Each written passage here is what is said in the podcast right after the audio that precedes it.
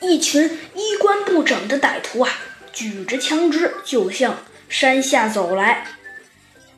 猴子警长见俘虏中没有黑猩猩老板，他啊和小鸡墩墩立刻命令那些警察们啊去山上检查死在山头歹徒的尸首，可还是没有发现黑猩猩老板的身影。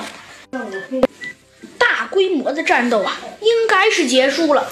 可是，可是，其实猴子警长和小鸡墩墩又秘密的派了一队人马，但是啊，他们谁也没告诉过。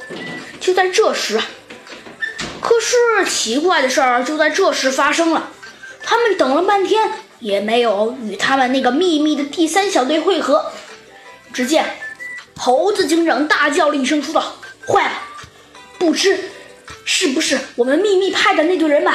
干了最愚蠢的事，于是啊，猴子警长和小鸡墩墩立刻呀带这些警员们爬上山头，向着山后爬去。